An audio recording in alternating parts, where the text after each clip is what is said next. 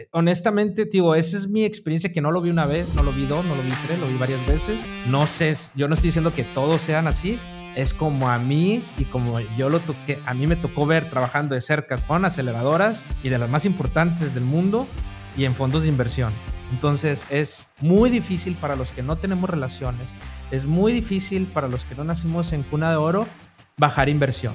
Entonces, ¿es un camino? Sí, es difícil, muy difícil también, pero yo recomiendo que hay otro camino por el cual es realmente crear una empresa sostenible desde el inicio, sin que tengas que bajar inversión, este, sino que realmente crees valor y lo puedas vender desde el inicio y que tú mismo vayas creando una empresa. Es el camino más difícil, todavía más que bajar inversión, porque realmente que alguien saque dinero de su tarjeta y te lo dé a ti, es difícil, pero realmente cuando tú le das valor a las personas, estás resolviendo un problema real y no dependes de inversión, sino dependes realmente de que vendas y creas valor para un cliente o para alguna empresa, ahí es donde, donde realmente a largo plazo tiene una satisfacción mejor que irte por el camino rápido, ¿no?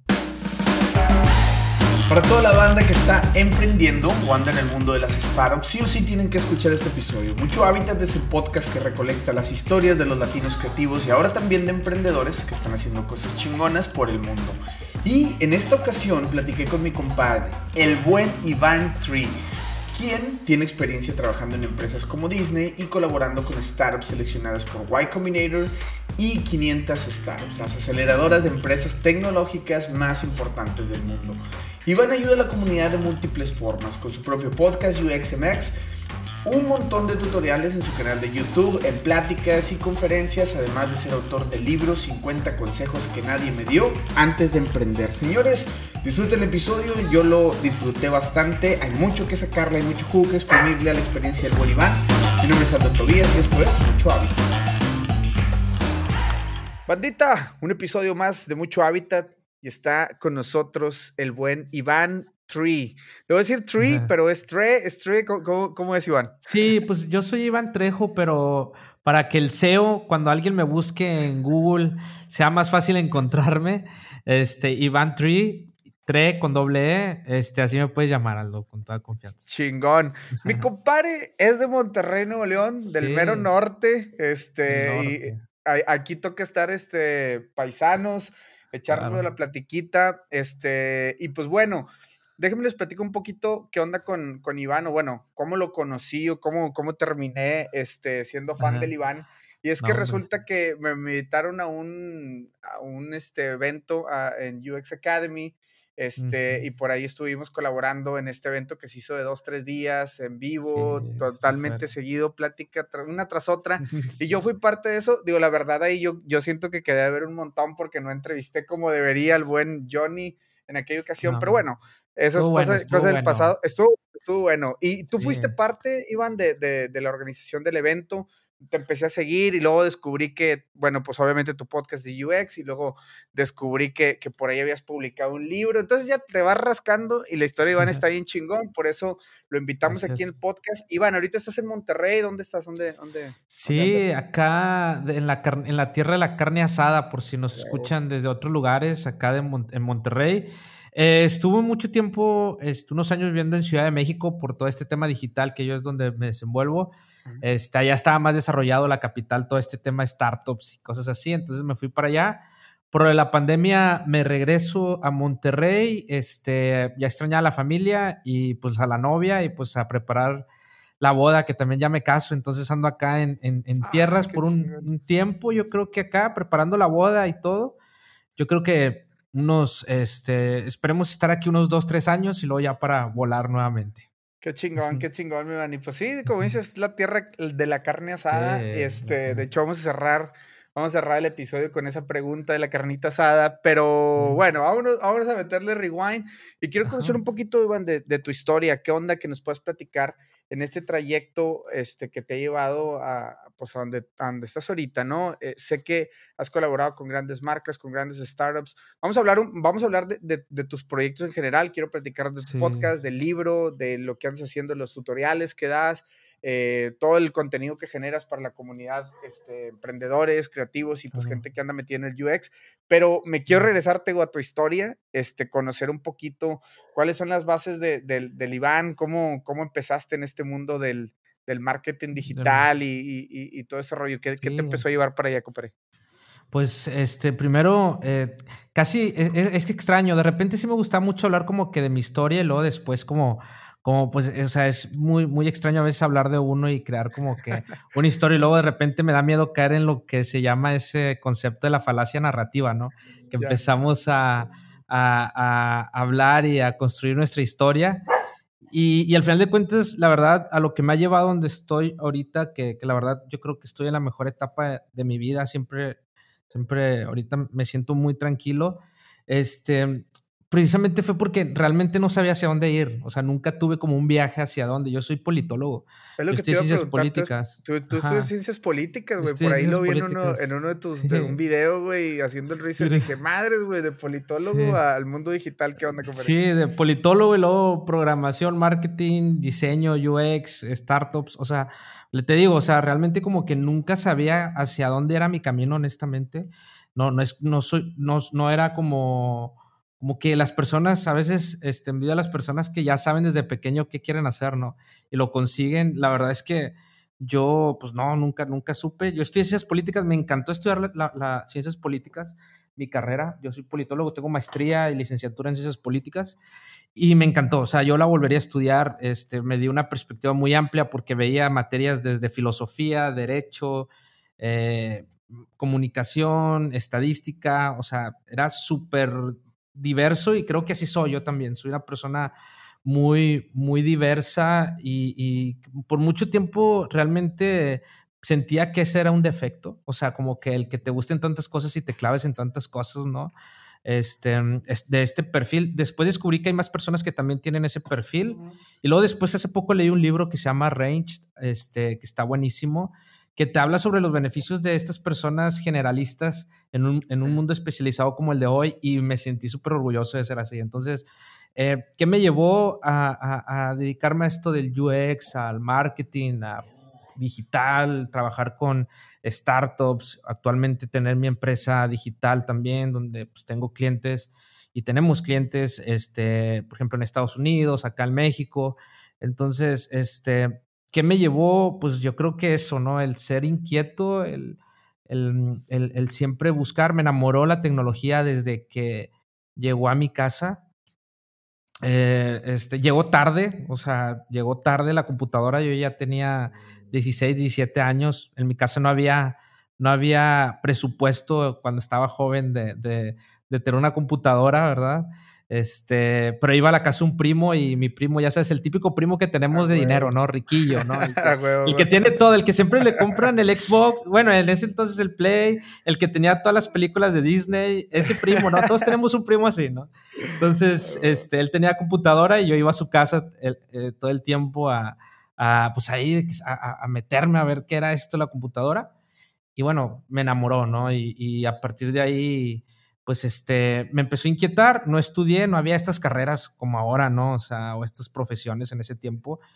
Y pues yo empecé en el 2013 a, ya dedicarme profesionalmente a, estas cuestiones digitales, desde marketing, hacia páginas, este, y luego ya después trabajar con, startups, este, he tenido la oportunidad de trabajar con startups seleccionadas por Y Combinator y 500 Startups, estas dos aceleradoras más importantes del mundo. Entonces aprendí un montón ahí y este, me metí a todo el mundo del UX. Te digo, soy muy clavado, como te digo, soy súper clavado. Entonces, este, cuando descubrí el UX dije, ¿qué es esto? O sea, era, algo que, me voló la cabeza y, y pues tanto que un podcast, ¿no? Ya llevamos dos años eh, más de dos años con este podcast. Fue antes de la pandemia que iniciamos este, el podcast de UXMX.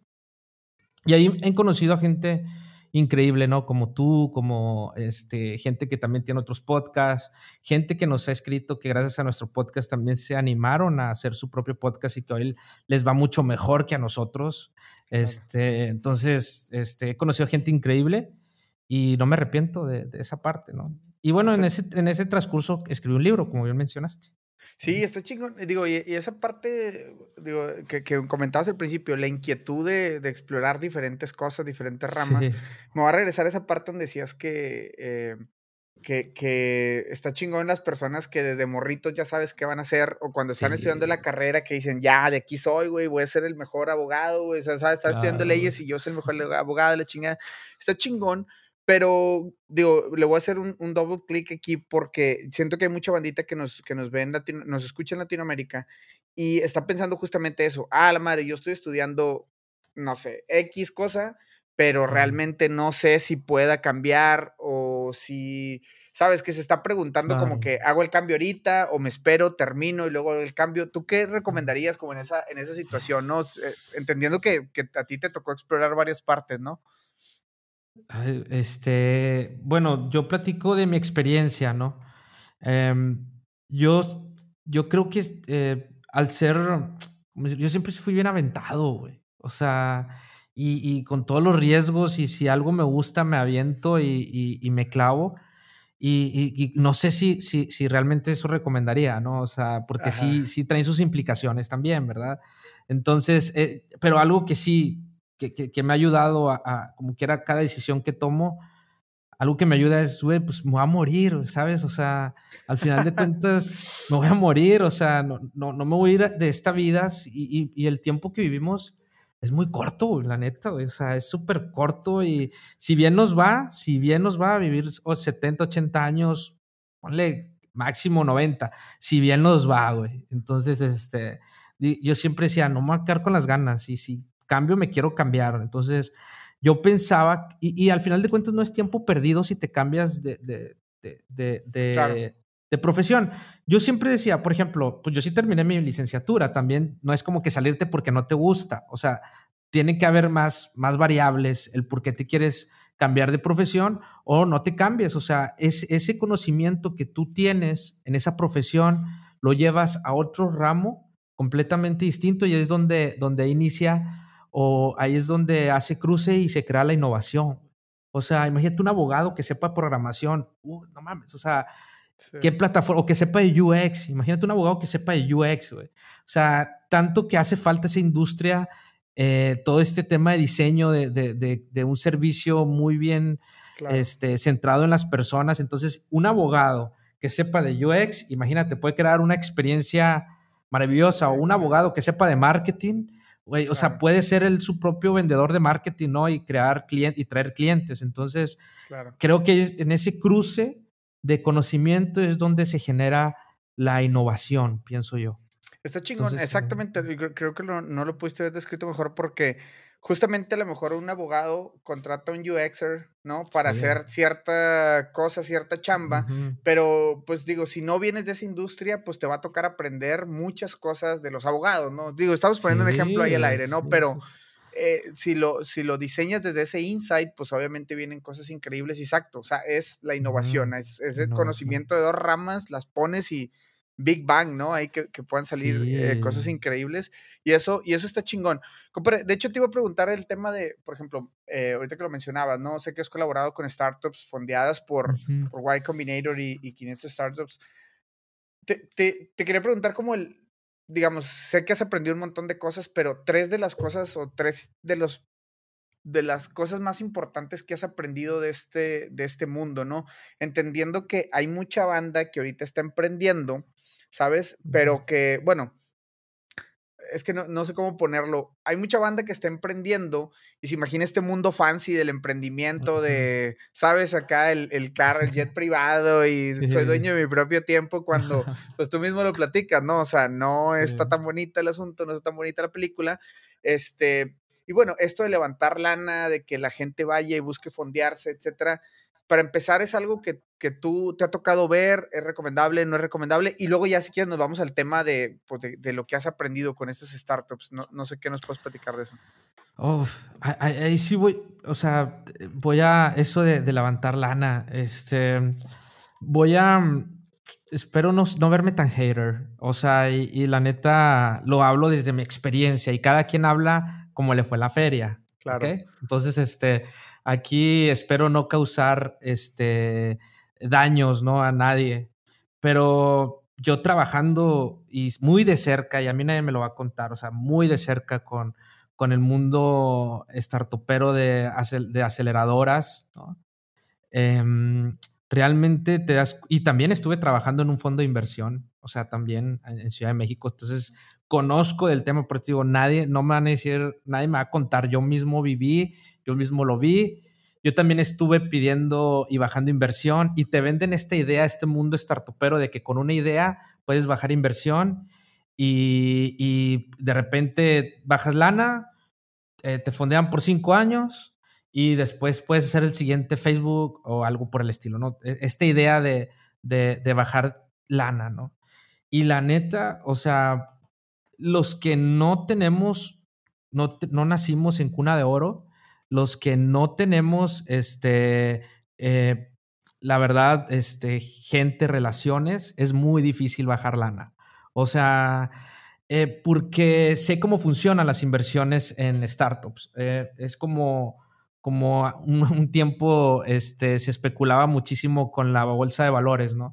Este, que también conozco de inversión. Entonces, alguien si te va a invertir a ti dinero desde, este, son estas series semilla, y luego serie A, serie B, serie C, serie D, y hasta te vas todo el abecedario, ¿no?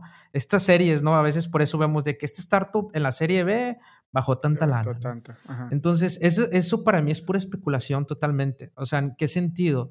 De que si vas a bajar lana desde el principio, te van a, los inversores o los inversionistas que te están fondeando en esa serie A, por ejemplo, cuando estés en la serie, te, van a decir que bajes más lana, porque ellos lo que quieren es que aumente el valor de tu empresa y cuando aumenta el valor de tu empresa en la serie B, ellos vender sus acciones y salirse, ¿no? Es como, como aumenta el valor de la empresa, pum, yo vendo las acciones y me salgo. Entonces siempre te van a querer o siempre te van a estar presionando para que bajes lana. O sea, y bajar lana es un camino, está bien, se han, se han creado muy buenas empresas en ese camino, Nada más digo, ese camino se necesitan relaciones, porque para que bajes lana en la serie B, deben decir, este, este, esta persona, este founder, está bien conectado y tiene relaciones con tantos empresarios, veo que es de cuna de oro y veo sus relaciones, entonces sí me conviene porque se ve que hay gente atrás que, puede, que le puede ayudar a bajar, a bajar dinero, ¿no? O sea, eh, eh, honestamente, digo, esa es mi experiencia que no lo vi una vez, no lo vi dos, no lo vi tres, lo vi varias veces. No sé, yo no estoy diciendo que todos sean así, es como a mí y como yo lo toqué, a mí me tocó ver trabajando de cerca con aceleradoras y de las más importantes del mundo y en fondos de inversión. Entonces es muy difícil para los que no tenemos relaciones, es muy difícil para los que no nacimos en cuna de oro bajar inversión. O sea, solamente fíjense quiénes son los que están bajando dinero, los, los fundadores, es gente que estudió en Estados Unidos, en Boston, en alguna universidad, que es gente que tiene familia de dónde bajar lana. Entonces, ¿es un camino? Sí. ¿Es difícil? Muy difícil también. Este, pero yo recomiendo que hay otro camino por el cual es realmente crear una empresa sostenible desde el inicio, sin que tengas que bajar inversión, este, sino que realmente crees valor y lo puedas vender desde el inicio y que tú mismo vayas creando una empresa. Es el camino más difícil, todavía más que bajar inversión, porque realmente que alguien saque dinero de su tarjeta y te lo dé a ti es difícil. Entonces, este, pero realmente cuando tú le das valor a las personas, estás resolviendo un problema real y no dependes de inversión, sino dependes realmente de que vendas y creas valor para un cliente o para alguna empresa, ahí es donde, donde realmente a largo plazo tiene una satisfacción mejor que irte por el camino rápido, ¿no? De, bajar inversión y, Oye, te vemos muchos unicornios, ¿no? De repente, muchos unicornios, que ya los quiero ver en 5 o 10 años si realmente van a seguir, ¿no? Porque no todo es bajar lana, sino que realmente seas una empresa rentable. Uber, Uber, por ejemplo, este, cerró muchos, muchos de sus proyectos que tenía. Este, de, por ejemplo, ellos iban, están invirtiendo muchísimo en los autos autónomos, ¿no? Eh, Uber tenía un, proyecto donde invertía muchísimo en los autos autónomos hace pocos años cerró esa, esa, pues esa línea ¿no? de investigación y todo. ¿Por qué? Porque sus inversores le estaban exigiendo ya rentabilidad. ¿no? Entonces, hasta el final de cuentas, esto es negocio. y cerró varios proyectos Uber.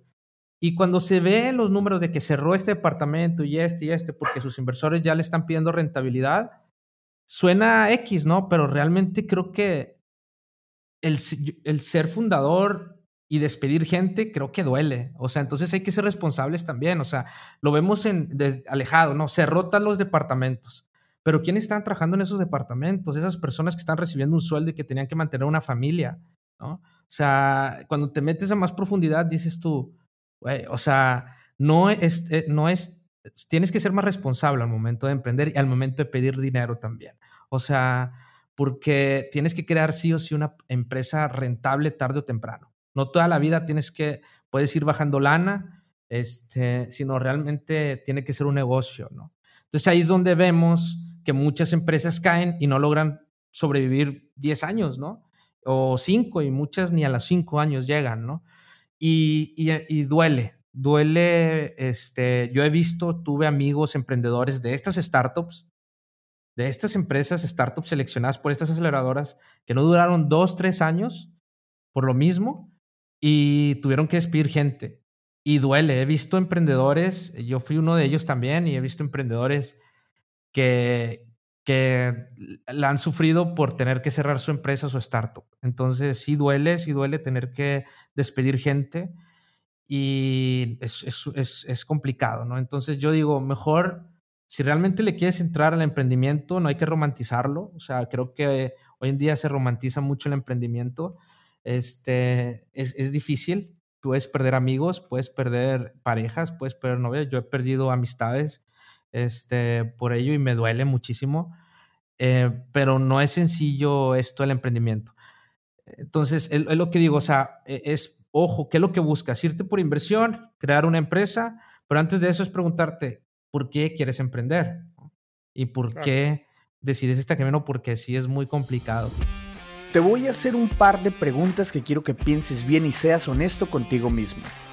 ¿Cuánto del dinero que has generado a lo largo de tu vida tienes el día de hoy? Es increíble cómo podemos pasarnos la vida trabajando sin ser conscientes de todo lo que nuestro dinero dejó de hacer por nosotros durante ese tiempo. Ahora, ¿cuánto del dinero que generarás a partir de hoy le darás un buen uso? ¿A cuánto de ese dinero lo pondrás a trabajar para ti? Ahorrar está bien, hay muchas maneras de hacerlo. Debajo del colchón, esconderlo en el refri, hasta la típica tanda con 10 señoras que ni conoces. Pero si te platicara de una herramienta de ahorro completamente segura, que haces que tu dinero se haga más dinero con el paso del tiempo, en la cual tú eliges por cuánto tiempo ahorrar y además de todo esto te da una protección por invalidez o fallecimiento, ¿Te interesaría? Si la respuesta es sí y quieres recibir una asesoría personalizada, solo tienes que hacer lo siguiente. Número uno, seguir esta cuenta de Instagram, arroba pobre el que no ahorre, todo separado por puntos. Número 2. Enviar un DM diciendo que escuchaste por acá y que te interesa una asesoría. Y número 3 es recibir la asesoría y en verdad tomar acción. No dejes pasar más tiempo, comienza a pagarle a tu yo del futuro y como diría tu mamá, pobre de ti que no ahorres. Ahora sí, continuamos con el episodio.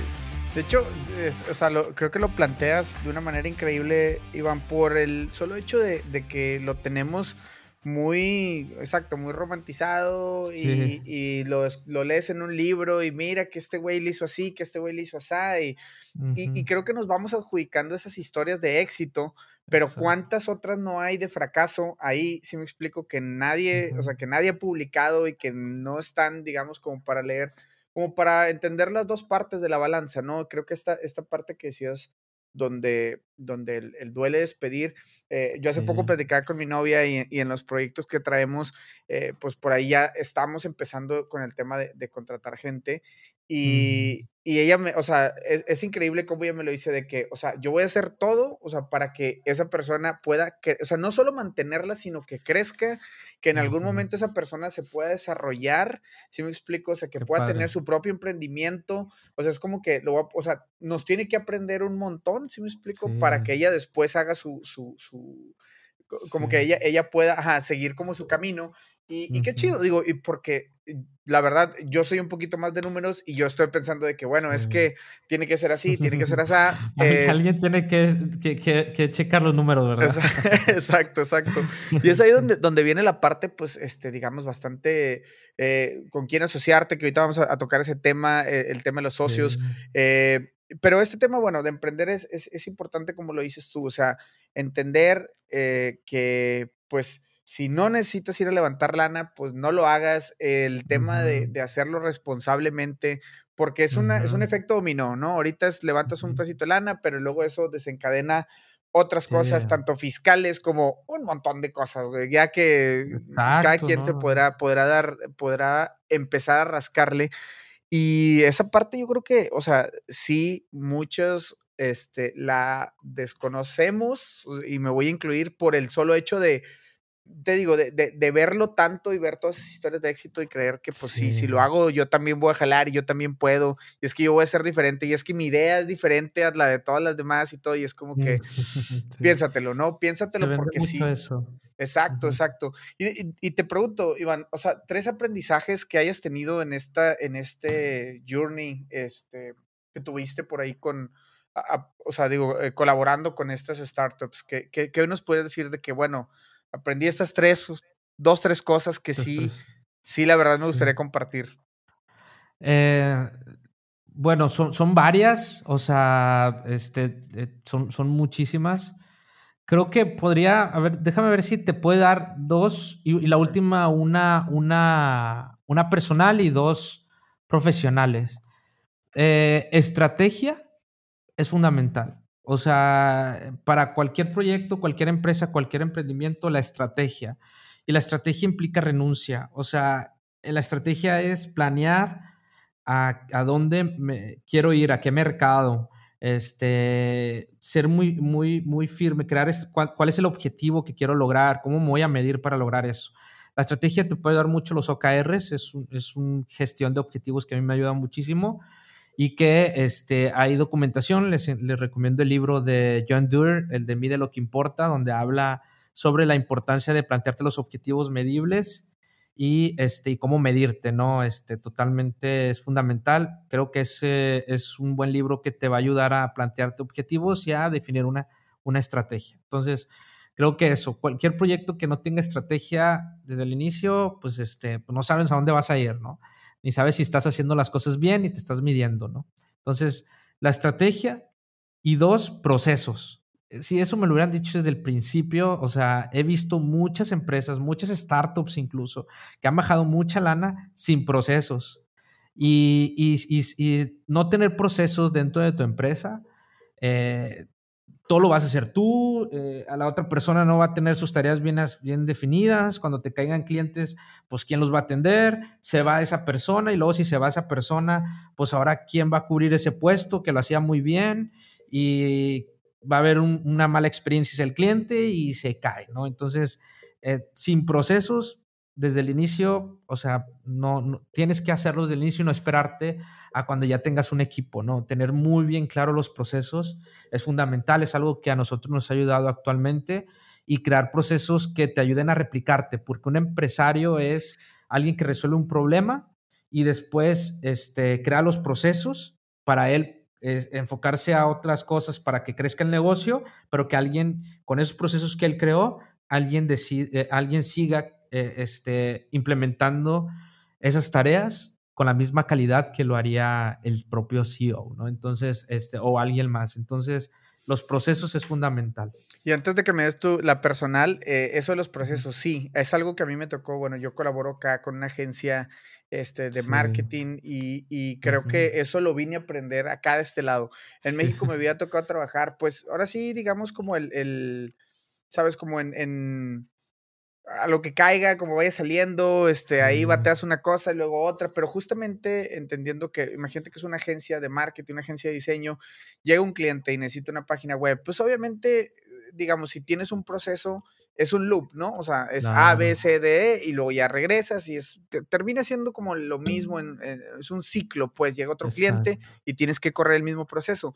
Cuando, por ejemplo, no tienes definidos esos procesos, te alenta, Eh, tú lo resuelves de una manera, pero luego si lo ataca otra persona, lo, lo resuelve de otra, de, esa, de otra manera diferente y termina por, eh, digamos, como que quitarle todo el, como eh, batallas después para crecer, ¿no? Para crecer los equipos, para crecer este, todo eso. Entonces, la importancia de los procesos creo que es algo, digo, lo mencionaste muy bien y es algo que debemos de estar pendientes porque, como bien lo, como bien lo dices, o sea, es resolver un problema de tal manera y asegurarte que todo el equipo y todos los equipos lo resuelvan de esa manera y te va a ayudar a crecer, ¿no? Digo, al final de cuentas te va a volver muy escalable, te va a volver muy, este, eh, muy puntual en las ciertas cosas donde se puede acelerar y sobre todo yo creo que hay que entender, este, y no sé qué nos puedes comentar al respecto, pero eh, los procesos no terminan por ser definitivos, o sea, también van mutando, también, o sea, hay procesos que toman años desarrollarlos y luego hay procesos que hay que cambiar una cosa porque todo lo que se está midiendo pues se puede mejorar, ¿no? Entonces, entonces ahí, ahí no sé qué te haya tocado ver de ese rollo y luego ya así que nos vamos al, aprendizaje personal que tenías. Claro. Bueno, eh, primero recomiendo un libro buenísimo que se llama Clockwork, buenísimo que te habla de eso, de, de los procesos. Buenísimo libro, eso a mí me, me, me, me, voló la mente, ¿no? El de Clockwork, Clockwork Está buenísimo ese libro.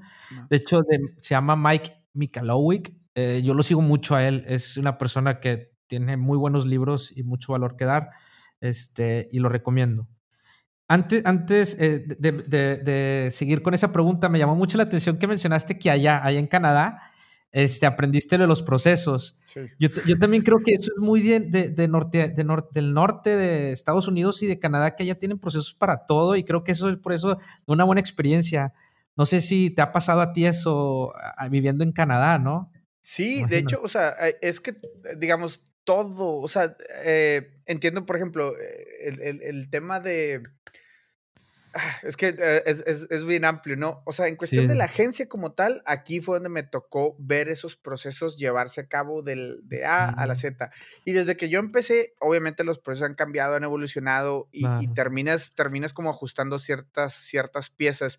Pero me toca ver, por ejemplo, los procesos que también vive este, no sabría detalle como poner un, uno muy puntual, pero el mismo gobierno de Canadá, la misma sociedad como que vive dentro de esos, ese tipo como de procesos. Aquí, por ejemplo, no sé, y es cuestión de también meterle UX, el gobierno y, todo lo que hace socialmente y los programas sociales que tiene. O sea, es de que van a hacer una obra pública y te están avisando este, meses antes, te cae, mm, por ejemplo, aquí cerca. Ajá, estás, están haciendo, por ejemplo, aquí como un.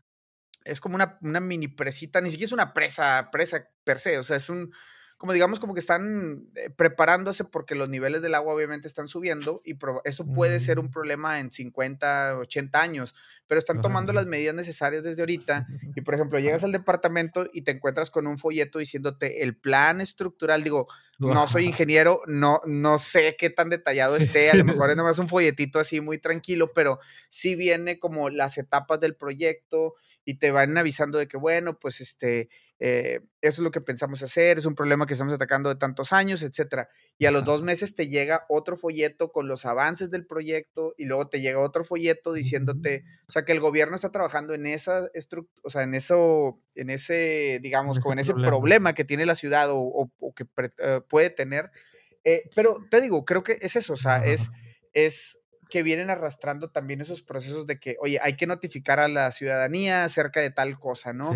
Eh, el mismo caso, o sea, hay un montón de casos. El aeropuerto. El transporte, me imagino. También, o sea, el, transporte es el mismo tema.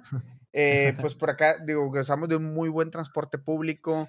Eh, a mí me tocó, fíjate, yo vine a Vancouver en 2004 y las personas que han vivido por acá en esas fechas, antes había una, una guía, mi van. Ya llevas un rato, yo, bueno, la primera vez vine en 2004 ah, y luego regresé y vine hasta el 2014, ¿no? O sea, 10 años después.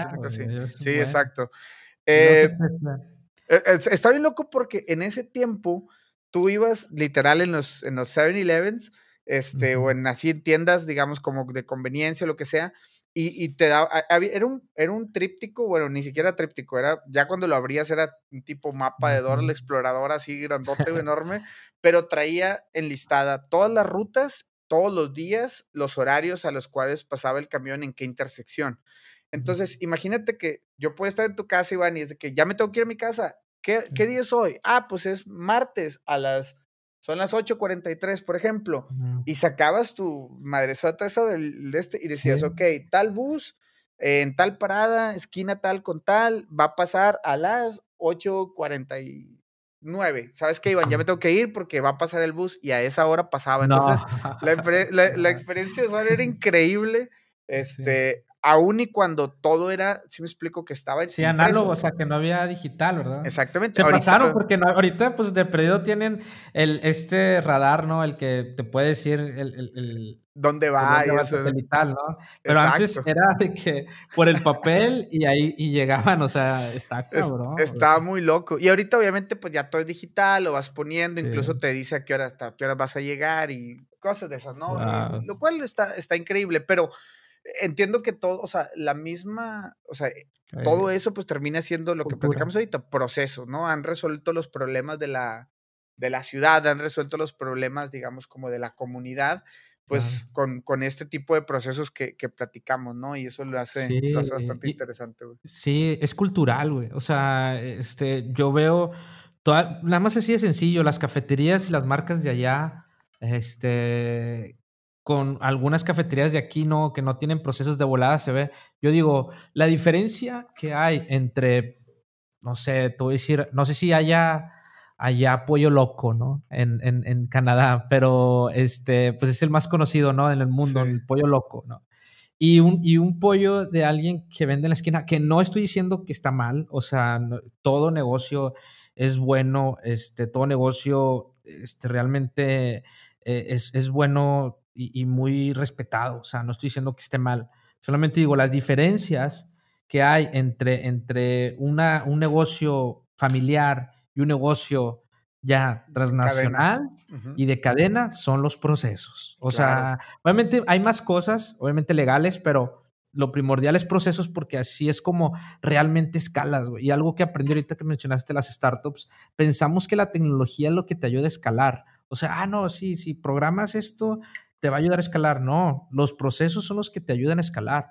Por eso la tecnología no es en sí algo que te, que te ayude a escalar y pensamos que metiéndole tecnología ya vamos a crear una empresa como Google, ¿no? O sea, yo siempre digo, eh, o, Facebook, ¿no? Yo siempre digo, estas empresas, si no hubieran creado sus procesos de quién le iba a meter código o mano al código y, y cómo iban a atender y cómo iban a crear sus procesos de investigación y todo, o sea, no iban a no, no, hubieran sido lo que son ahora. Nada más que allá sí tiene la cultura mucho de procesos y, creo que eso es algo que si me lo hubieran dicho desde antes me hubiera evitado muchos fracasos. definitivo, compadre, definitivo. Y sí, aquí, aquí me ha tocado, digo, hasta aquí donde lo vi como más claro, quizá ya en México me tocó ver dos, tres procesos, pero eh, digamos, como a lo mejor no está tan consciente, pues también yo creo que esa, es otra cosa que, que, también vas madurando en, en, la carrera y vas entendiendo que, ah, ok, entonces esto se hace por esto, se hace por lo otro. Y al final de cuentas, digo, en la agencia en la que yo colaboro, o sea, bien pudieran vender la empresa mañana y, o sea, está todo en orden, todo en regla, todos los procesos documentados, todos los procesos de la A a la Z, cuenta que, y esa es la parte que yo creo que cualquier empresario, cualquier persona que está buscando escalar un negocio o venderlo, porque al final de cuentas tú haces una empresa para ya sea para venderla o que te la compren o que cualquier cosa, ¿no? Pero que tengas... O despegarte, va, que no te, que no te come toda tu vida ahí, porque ese extremo también está mal. Exacto. O sea, este, perder familia no está bien, o sea, por, por tu empresa, o sea, primero la familia, primero es tu salud y luego, y luego ya pues el negocio, ¿no? Entonces... ¿En qué lugar del mundo te gustaría ejercer? ¿París, Madrid, Nueva York, Vancouver, Tokio? Créeme que es más fácil de lo que crees. Regularmente nuestras barreras son las siguientes. No tengo dinero, no tengo contactos, no soy suficientemente bueno. Es normal sentir que está fuera del alcance y créeme que no es culpa tuya, se debe a nuestro sistema de creencias y justamente es lo que me gustaría cambiar en Latinoamérica. Después de vivir 5 años fuera de México, de trabajar para grandes empresas por medio de una agencia de estrategia y marketing y después de recolectar tantas historias de mis invitados en este podcast, tengo listo algo para ti una conferencia que nos ayude a romper esas barreras de no tengo dinero, no tengo contactos, no soy tan bueno, etc. Soy creyente que cuando alguien tiene una, ilusión como esta, Los que ya hemos andado por este camino deberíamos compartir nuestras experiencias para ayudarlos a que comiencen su propio camino. Si eres parte de una universidad como alumno, maestro o puedes convocar un grupo de gente para recibir esta conferencia, contáctame. Envíame un DM en la cuenta de Instagram arroba mucho hábitat y te envío todos los detalles. Te agradezco mucho que puedas compartir esta información. Ahora sí, regresamos con el episodio. Voy a pasar a otra parte rápido del episodio donde te quiero preguntar acerca, porque sé que eh, estás, has estado creando contenido este, tipo tutoriales para la banda que anda en marketing digital, este, para, para toda esta banda que anda viendo, pues, qué onda con SEO, con Google, con herramientas y todo ese rollo. Eh, quiero preguntarte puntualmente, digo, ya, ya, vamos a poner todos los links para que vayan a, a tu canal y a todo lo que andes haciendo por acá, pero quiero preguntarte como, ¿cuál es el error más grande que tú crees que la banda cometemos cuando estamos haciendo marketing digital? O cuando, y te lo, te lo pregunto también muy, muy como en el, en el tema de, yo creo que sé algo de marketing digital y yo me aviento a hacer las cosas, ¿sí me explico? O sea, pero ¿cuál, ¿cuál crees tú que has detectado que es el error más grande de, de la banda que lo hacemos por nuestra cuenta sin necesariamente tener identificado el ABC del, marketing digital? ¿Cuál, crees tú que sean los errores más grandes? Eh, no medir, o sea, y mide lo que importa. Creo que a veces este, medir lo que realmente importa en una estrategia. Obviamente, menciono, la estrategia es fundamental y creo que muchas personas no tienen una estrategia clara de qué quieren hacer con su marketing. Entonces, porque me ha pasado, o sea, a mí también y gente que, he ayudado y mentoreado y, que me escriben gracias al podcast, o sea, lo primero que veo y muchas empresas es que no tienen una estrategia clara de cómo el marketing te va a ayudar a vender, porque al final de cuentas el marketing te tiene que ayudar a vender.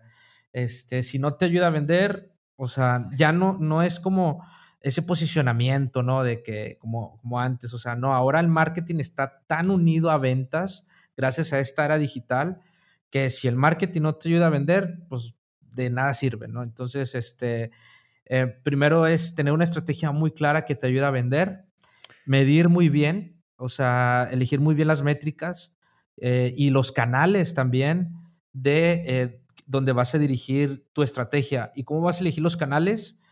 Conociendo a tu mercado. Creo que ese también es un problema. O sea, no, no, hablan con sus clientes. Es algo que aprendí mucho del UX. O sea, de realmente tener el centro a, tus clientes o a tus clientes potenciales. Habla con ellos, conócelos, qué piensan de tu marca, qué más marcas consumen, en qué canales están, qué, dónde, cómo encontraron tu producto, tu servicio, eh, buscando qué palabras, ¿no? Entonces, hablando con ellos vas a encontrar mucha información para diseñar precisamente esta estrategia y elegir muy bien los canales y las métricas que vas a, a medir para que tenga éxito y al final de cuentas te ayude a vender este, pues el marketing digital. ¿no? y creo que muchos no hacen eso. Sí, yo creo que la parte de la estrategia eh, es más bien, más que asumir, te voy a preguntar, ¿qué para ti debes de considerar en tu estrategia? O sea, obviamente los canales es, un, es parte fundamental, pero ¿qué, ¿qué, otras cosas crees tú que debería en este globo decir, bueno, la estrategia tiene que tener A, B, C? ¿Qué, qué, qué nos podrías decir de eso? Eh, la estrategia, por ejemplo, ¿cuánto piensas vender? ¿no? O sea, a ver, si, si lo voy a invertir, o sea, primero, ¿cuánto? Eh, yo siempre digo, el, efectivo es la sangre de tu negocio, o sea, el dinero. Entonces, como le tienes que inyectar dinero a tu negocio, entonces es cuánto piensas vender en cuánto tiempo. ¿Ok? Entonces es, ok, piensas vender, ¿cómo elegir eso? Bueno, nada más estudia cómo estás ahorita y este, hacia dónde quieres llegar, ¿no? En ese, en ese, en ese, en ese tiempo, o sea, en, tres, cuatro meses. Por eso digo, los OKRs te van a ayudar muchísimo porque es, es como planteas el objetivo y los resultados clave de cómo va a medir para saber que estoy logrando eso. Entonces, prácticamente es eh, saber cuánto voy a vender o cuánto quiero vender, que sea aterrizado a tu realidad. Y luego después, qué estrategias voy a, a desplegar para lograr esa meta de venta que yo me propuse, ¿no? Entonces, ¿cuánto vas a invertir? Qué canales vas a elegir, en dónde, o sea, cuando digo qué canales es o Google Ads, o Facebook Ads, o LinkedIn Ads, o si es marketing de contenido, o es las dos, si es de referidos, o sea, hay múltiples canales este, que, podemos elegir. No elijas todos porque también este, le tiramos a todo y es, o sea, es, complicado, ¿no? Cuando no, no, tienes todavía el canal este, muy bien eh, este, elegido o muy bien detectado, pero habla con tus clientes. Entonces, para elegir todo eso es también hablar con tus clientes, para ver dónde se encuentran ellos. Entonces, creo, creo que eso es algo fundamental para, para hacerlo y aprender cosas técnicas. O sea, que aprendan Facebook Ads, que aprendan Google Ads, que aprendan cómo hacer entrevistas a usuarios, que aprendan de servicio al cliente, procesos de servicio al cliente, todo, eso porque, este, pues sí, hay que aprenderle y, meterse a picarle, ¿no? Este, a las herramientas. Afortunadamente, hay muchos tutoriales. O sea, yo es raro que haya pagado un curso, este, pero afortunadamente hay muchos tutoriales que, que, que, te pueden ayudar a hacerlo. De hecho, ahorita antes de estar contigo estaba viendo un tutorial porque estoy configurando una, una herramienta, este, Sendex, para una empresa, entonces a veces se me olvida y, ahí tengo mi repositorio de tutoriales en Notion, este, porque tenemos tanta información, ¿verdad? Entonces algo que les aconsejo también, todos los tutoriales que, que se encuentren, los artículos, hagan, eh, métanse a la herramienta Notion y hagan su apartado. Notion es gratis, entonces su apartado y que ahí guarden todos los tutoriales que van teniendo y los categoricen porque los vas a necesitar algún día, ¿no? sí, de hecho, nosotros acá en la agencia usamos Notion y, y sí, es parte, es parte del show de ir documentando también cosas que luego se te olvidan ahí cuando andas haciendo research. Ah, la madre, ¿cómo era este pedo? Ya, de que se te llega a olvidar, güey, ¿no? Entonces, este, qué chingón. Y gracias, por, por, por compartir este esa parte, digo, y obviamente es un tema que no lo podríamos terminar de abordar en un episodio, pero pues aquí esto, hay un entre, este, tú, tú hablas mucho de eso, obviamente pueden ir a tu canal y pueden checar eh, eh, de eso. Y pues bueno, digo, de este lado, como te digo, mi Iván, eh, la idea es recolectar historias, recolectar ese tipo de cosas que, que te llevan a, a donde quieres llegar. Y me gustaría pasar a la última parte como del episodio donde hablamos un poquito de mentalidad.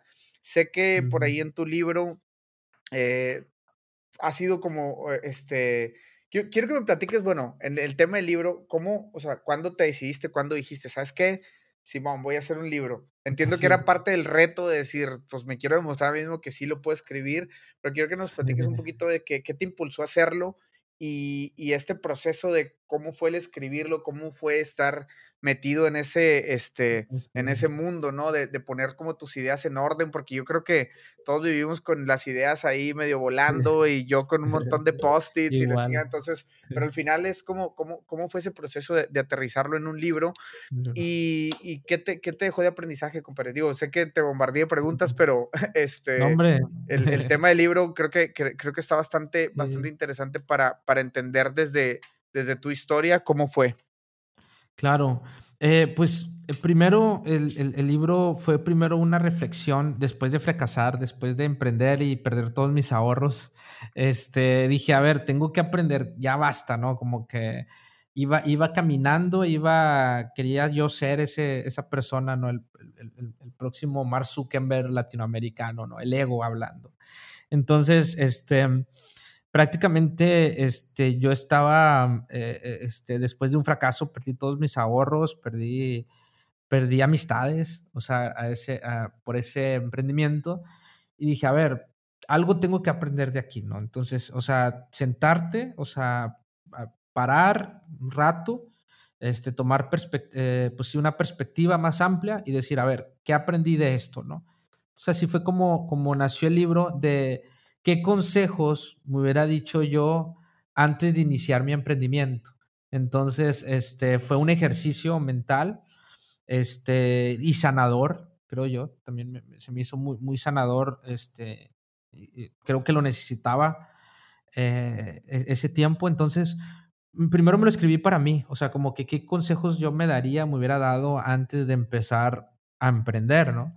Entonces, por eso se llama así, tampoco soy tan creativo, o sea, 50 consejos que nadie me dio antes de emprender, este, no soy tan creativo, este, pero así nació, de repente mis amigos y mi novia, que, que, que de hecho le compartía así como que, mira esto, me dice, ay, está padre, pues debería, eso le podría servir a más personas, me dijeron, o sea, eh, compartir tu, tu, experiencia, este, le puede servir a, a otras personas, entonces ahí fue donde donde dije, pues puede ser, dije, puede ser como un libro y podría haber sido unos artículos, ¿no? Pero también dije, quiero el reto de que sea un libro. Y también fue como para mostrar también a la gente que hoy en día no necesitas de una editorial para, para que puedas sacar un libro. O sea, Amazon se encarga de, todo eso. Yo lo subí a Amazon. Eh, en, hice, obviamente aprendí cómo subir un libro a Amazon, qué formatos te piden. Hay tutoriales, este, le digo, todo aprendí en tutoriales. Y, lo subí a Amazon con el formato y ya Amazon se encarga de la distribución tanto digital como física. Entonces, prácticamente no fue una editorial la que eligió mi libro. Este, fui, fue solo y, fue también como para demostrarme a mí que hoy en día estamos en, una, en la mejor época para crear. Entonces, puedes crear un libro, no necesitas que, que, que, una editorial te, te, te acepte el libro como puedes crear un podcast, ¿verdad? Así como estamos, necesitamos que una estación de radio nos dé un espacio, ¿no? Entonces, desde tu casa, puedes crear un podcast. Y así muchas cosas, ¿no? Entonces, prácticamente eh, eh, lo, lancé así el libro. Ha tenido muy buena aceptación, la gente que lo ha leído, o sea, me escribe y me dice que, que está muy chido, que está muy honesto. Y me sorprende, ¿verdad? O sea, porque la verdad no le, no le hago mucha promoción, o sea, no es como, ah, tengo un libro y voy por todos lados diciendo que tengo un libro este, no le he hecho mucha promoción y la gente que lo lee sí como que conecta y, hasta me escriben por, por Instagram de que, oye, la neta, muchas gracias por estos consejos y me agregan y como si fuéramos amigos y creo que por eso, porque fue muy honesto, ¿no? Este, este libro y, así lo saqué, literal, o sea, fue, fue como, como ese proceso. Ahora me gustó, ya estoy planeando mi segundo libro, pero ya va a ser algo totalmente distinto. Este, pero ahí ando viendo. O sea, ando, ando con ideas. Qué chingón, qué chingón, compadre. De hecho, o sea, digo, eh, y esta parte me encantó eso, esa que, que escribes, ¿no? Que dices, pues era demostrarme a mí y a mi alrededor y a la banda, pues que se puede, ¿no? Y que realmente, eh, como dices, es el mejor momento para crear, eh, digamos como que la puerta está abierta para todos, pero creo, y aquí, aquí va mi siguiente pregunta, eh, creo que el hecho de haber democratizado todos estos medios y que ahora cualquiera puede crear lo que quiera, creo que implica también una parte de, eh, de, responsabilidad con lo que estás creando para tener un impacto positivo, no tanto responsabilidad de que si de censura o decir cosas o malas palabras, no, no, no, me refiero a un poquito más como el el contenido que se genere, eh, que, que, sume, ¿no? Que aporte, que haga crecer a, la banda, a la comunidad. Creo que tú lo haces, compadre, y has estado involucrado en un montón de proyectos. Digo, cuando estaba checando ahí de que qué más andabas haciendo, veo que te has involucrado en un montón de cosas. O sea, eh, te mueves a la música también, o sea, eh, manager. Exacto, o sea, entonces está cabrón, güey. Y el proyecto que hiciste para, para, para los, para la músico, eh, Le, Musique MX, algo así se llamaba. Hice un proyecto, sí, que se llama, ese fue mi emprendimiento, ah, amo la música, entonces este, esa era la plataforma, era como un OnlyFans para artistas musicales, así lo... lo, Qué chingón. Entonces, ve, o sea, te digo, eh, y era, o sea, creo que siempre lo has traído con, o sea, contigo el tema de, de aportar algo a la comunidad y de que la banda o sea, estabas ayudando a que la gente creara, monetizara la música, si me explico, sus, o sea, por medio de este proyecto que va, yo, yo apoyo. Y eso se me hace muy chingón, se me hace muy chingón, este, versus aquel que está pensando en lanzar algo o hacer algo solamente por lana o por el retorno inmediato de la inversión, ¿sabes? Entonces, eh, eh, bueno, eso es por un lado, el lado de negocio, y por el lado de estar creando, el hecho de que ahora todos podamos agarrar un micrófono o incluso desde el mismo celular y crear un podcast, creo que, o sea, está muy chingón, yo aplaudo eso, pero también digo, no sé qué pienses tú en, ese tema de, pues, hacerlo responsablemente y hacerlo eh, bien y, hacer contenido que realmente sume, que aporte, este, no sé qué te haya tocado ver por ahí, este, pero, pero no sé, o sea, ¿qué, nos puedes comentar de este tema? Es, es, que es muy complicado el ser humano, ¿no? O sea, en, el sentido de, de, cuidar lo que se crea y también cuidar lo que uno consume, ¿no? Y más ahora que el algoritmo ya te da y, y, y, este, te, te, puede recomendar según lo que te gusta, ¿no? Eso yo lo descubrí desde hace tiempo, este, por un libro que se llama Hook, enganchado, que está buenísimo. Este, sobre, desde ahí me empecé a cuidar a lo que le daba like y a lo que seguía. Entonces, este, por eso hay que tener muy cuidado lo que uno consume. Porque de crear, sí, como tú bien dices, o sea, hoy en día eh, es muy sencillo crear y hay crear contenido de basura o malo que no te nutre nada más que es, es, al contrario, ¿no? Hasta te puede enfermar, o sea, sí, porque ya no hay como esas barreras antes de, de televisión, ¿no? Que a veces hasta podían cuidar y hasta censurar, ¿no? Ahora no sabes quién está, o sea, por eso... World Wide West, así de que... Sí, exacto, o sea, no, es, es, como, yo, yo pobrecitos, o sea, todavía no tengo hijos, pero mis sobrinos tienen acceso a tanta información en su celular que nosotros nunca tuvimos este, ese acceso. ¿Te imaginas que ellos pueden ver gente capitada, gente... ¿Cuánto murero no te has topado en internet? y, y ese acceso lo tienen también la gente menor, ¿no? Niños de cuatro o tres años. Todavía uno puede discernir en, en ah, pues esto no está chido, esto está la chingada, déjame le doy. pero hay, hay quien no sabe que, sí, exacto. Porque hasta parece que no, ¿verdad? Este, pero sí, podemos discernir si esto te hace bien o mal, ¿no? Se supone, se supone. Se supone, claro, claro. Sí, yo, yo todavía digo, yo todavía digo que, que somos, eh, antes le echamos la culpa a Televisa, ¿no? ¿no? De que, ah, Televisa te idiotiza, ¿no? Decíamos, la, Televisa es un canal acá en México que, que pues decíamos que educaba a la gente y le daba basura a la gente, ¿no? Pero ahora ya no, o sea, ¿a quién le echas la culpa, güey? O sea, ya, ya hay gente, si consumes basura es porque ahí hay, pero también hay otro tipo de contenido que te puede ayudar y que te puede nutrir. Yo el mejor contenido que me he topado no está en internet, está en los libros. O sea, e, ese es el mejor contenido este, y, y por eso trato de leer mucho y ya me entretiene leer. Entonces, pero sí hay entretenimiento y, hay que tener cuidado mucho en lo que uno consume, porque el crear no lo puedes tú, este, pues, pues, este, controlar, pero sí puedes controlar lo que consumes. Entonces, más sobre todo si estás en TikTok, ten cuidado los videos que ves, ten cuidado los videos que le das like, ten cuidado a quién le das follow, porque te va a recomendar. El algoritmo de, TikTok, hombre, está buenísimo, O sea, le ganó al, algoritmo de Instagram, O sea, rápido tú sigues y ves contenido de valor y te va, te va a recomendar más contenido de valor, ¿no? O de lo que te gusta. Si empiezas a ver contenido basura, rápidamente te va a empezar a, a, a recomendar ese contenido y ahí ya es un loop que entras y es complicado salir, ¿no? Entonces hay que tener muy, mucho cuidado con el contenido que uno consume, lo que comes, ¿no? Este, porque sí, pasa lo que tú dices. Sí, qué digo, y, y, esa parte que platicamos ahorita, o sea, e, eso de que antes nos quejábamos de que Televisa nunca pone nada bueno y que la madre, que ahí estás este, viendo este, pinches programas todos feos. Mm, sí. Pero luego pasa esto de que, eh, o sea, ¿qué pasa?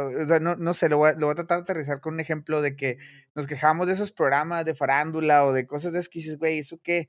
Pero luego está YouTube abierto para hacer lo que lo que sea, y sin embargo te, te, sigues topando con Son canales. Los más vistos. Exacto, los más vistos son que hablan de lo mismo y cuánto gana no sé quién y mira lo que hizo y es como que, güey, o sea, vienes huyendo de eso y lo estás creando acá, pero bueno, total, esa, es, la parte, digo, lejos de, ponernos aquí a quejar, creo que eh, vamos un paso más allá y estamos tratando de crear este contenido, te digo, tú lo haces a través de tutoriales, a través de todo lo que has metido, por acá tratamos de hacerlo también en el, en el tema de, de pues, apoyar a la banda que si quiere, que si quiere ir a otro país, que quiere ejercer.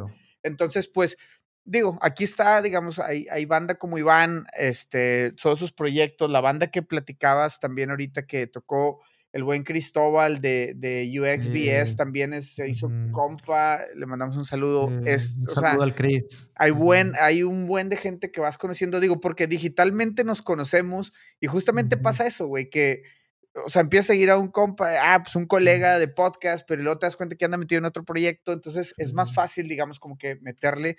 Y eh, solamente para cerrar la entrevista, Iván, digo, tengo una pregunta final, pero eh, en tu, en, hice por ahí un sneak peek de, de, tu libro y donde decías de cómo validar las ideas, ¿no? Preguntarle a tus compas no necesariamente es eh, no te va a dar la validación que requieres, ¿no? Porque luego los compas te decían, huevo, está con madre tu idea, pero el momento que la lanzas son los que ni siquiera están dispuestos a pagarlas, ni porque te conocen, ¿sabes?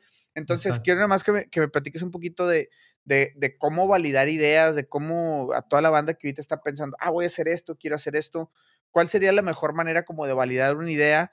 Eh, digo, a lo mejor no, no tanto en el, en el tema este, eh, teórico, ¿no? De Lean Startup, ni, ni, mucho menos, a no meternos en ese tema, sino más como de corazón que tú digas, bueno, si tengo una idea, ¿cómo, cómo sería una buena manera de checar si, si, si por ahí va el asunto o, o de plano necesita una repensada? Una repensada. depende mucho del contexto, pero este, si queremos validar, es ya cobrando desde el inicio. O sea, bueno, primero aprender a cobrar. O sea, no dejarlo gratis no estás validando nada porque este, pues la gente gratis pues te dice que sí, dámelo, ¿no? O sea, ponerle precio desde el inicio a tu proyecto, lo que tengas en mente.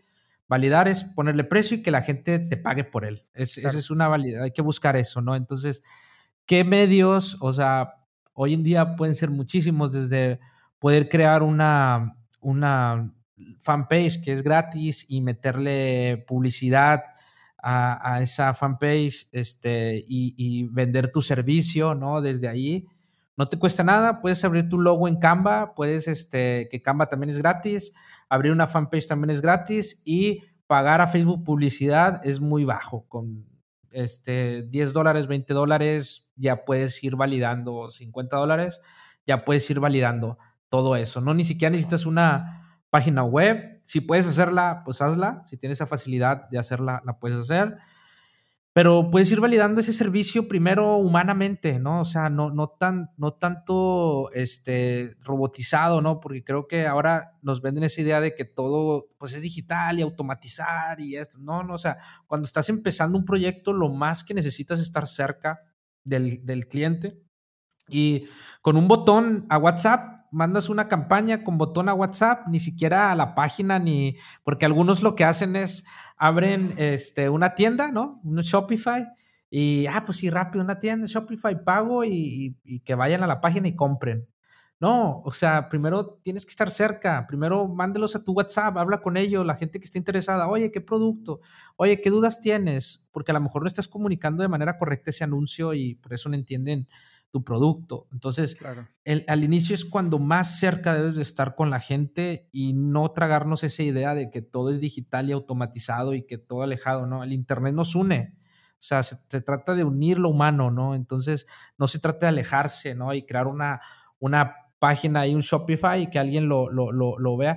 Vas poco a poco con la retroalimentación que te están dando tus clientes, poco a poco vas llegando a eso. ¿Verdad? Automatización, sí, claro, pero al principio es... y los procesos. Pero al principio validación es como, pues de eso se trata, o sea, tener feedback, ¿verdad? Validar, ¿por qué no pagaste? ¿Qué necesitas para, para preguntarle a la gente, qué necesitas para poder, este, este, pues, decidir por comprarnos, ¿no? Y preguntarle o, ¿por qué no? Este, ¿Qué más información ocupas? Y todo ese, toda esa información que vas a obtener ahí en la validación te va a ayudar a ir mejorando poco a poco tus mensajes, tu producto, tu servicio este, y tu mercado. Entonces, este, prácticamente creo que es algo que recomendaría, este, que yo lo he hecho, que le ha ayudado a otras personas a hacerlo y que tiene muchos frutos en ese sentido, ¿no? Qué chingón. Así es, compadre. Pues bueno, y ya saben, si quieren meterse más a este mundo, hay que checar los canales del buen Iván, porque, bueno, pues tienes un montón, un montón, un montón de contenido por ahí que, que, les va a ayudar. Y obviamente, si necesitan este, la ayuda de un experto, estoy seguro que por ahí Iván este, les va a poder ayudar. Este, y pues bueno. Iván, te voy a agradecer el tiempo, voy a, despedirme con la última pregunta que le hago a todos mis invitados, este, y a ti no tengo que darte nada de contexto, güey, porque, digo, luego me ha tocado entrevistar banda de Venezuela, banda de Colombia, y es un poquito como que, bueno, a ver, ahí va. Fíjate Somos exactamente. Va a ser una carnita asada en tu casa, compadre, y tienes que invitar a tres eh, personajes de la historia, vivos, muertos, incluso hasta del futuro, de cualquier, este, digamos, de cualquier área, eh, de, deportistas hasta filósofos, hasta, eh, no sé, inventores, tres personajes nada más de la historia o incluso del futuro que dicen, oye, güey, me gustaría cotorrear con el presidente de Estados Unidos de, no sé, del 2050 o yo qué sé, no sé. Este, y pues la carnita, digo, no tengo que darte contexto de, cómo es una carnita. Tiene que ser gente famosa, o sea, así de que, eh, por ejemplo, que todo el mundo conozca o, no, tres personas nada más que tú dices, bueno, me gustaría echarme una plática con mi bisabuelo X, no sé, es alguien así de que... Es más, los vas a invitar a la carnita y es para pasar una noche ahí con, la carnita, ya sabes, las cheves y todo el rollo. ok. Este eh, bueno, primero antes de contestar esa pregunta que está buenísima, me gustó, es pues también de que admiro tu trabajo, o sea, me encanta también el contenido que subes a Instagram, gracias por invitarme, este, te voy entrenando y admiro esa disciplina, güey, que tienes de estar entrenando, este, y, de todo el valor que das en tus redes sociales, este, la verdad, sigue así, me gusta mucho lo que haces y sobre todo también algo bonito que, que ayudas a, a, a, a, que sí se puede, ¿no? Que, que gente de Latinoamérica irse para allá. O sea, mi objetivo, por ejemplo, en tres años es ir a vivir a Austin este, o en Texas, aquí cerquita, no, no muy tan lejos como tú que te fuiste hasta, Canadá, pero ver así gente como tú, este, disfrutando con tu, con tu pareja, este, con tu perro, o sea, es decir, güey, sí se puede, güey, está chido y inspiras, güey. Entonces, la neta, es mutua esa admiración y, sigue así, carnal. Gracias, compadre, gracias, este, gracias. Y, que, esas tres personas eh, es definitivamente creo que, es primero alguien que, se puede conocer o que, puede, que la gente puede conocer, ¿no? Es Eduardo Galeano, creo que es mi escritor favorito, creo que siempre me lo quise conocer. Eduardo Galeano es un escritor que admiro mucho, chequen sus entrevistas, me gusta mucho cómo comunica, cómo habla, este, soy fan de sus libros y creo que una plática con él en una carnita asada hubiera estado chido, entonces creo que él metiéndolo a esa carnita estaría cool, junto con mi papá, creo que mi papá este, lo perdí eh, o falleció hace, hace años, hace seis años, entonces me hubiera gustado o me gustaría, me encantaría volver a platicar con él y que viera todo lo que he crecido, ¿no? Entonces, este, sin duda, ahí estaría él, este, en esa carne asada y Jesús, creo que Dios, o sea, Jesús, Jesucristo, creo que también me gustaría preguntarle un chingo de cosas que también, tanto así como, pues es el, el que partió la historia, ¿no? A ver qué, qué, qué, rollo, ¿no? Entonces, y creo que una plática entre ellos tres hubiera estado, estaría bien interesante. Estaría con madre, güey. Sí, una plática entre ellos tres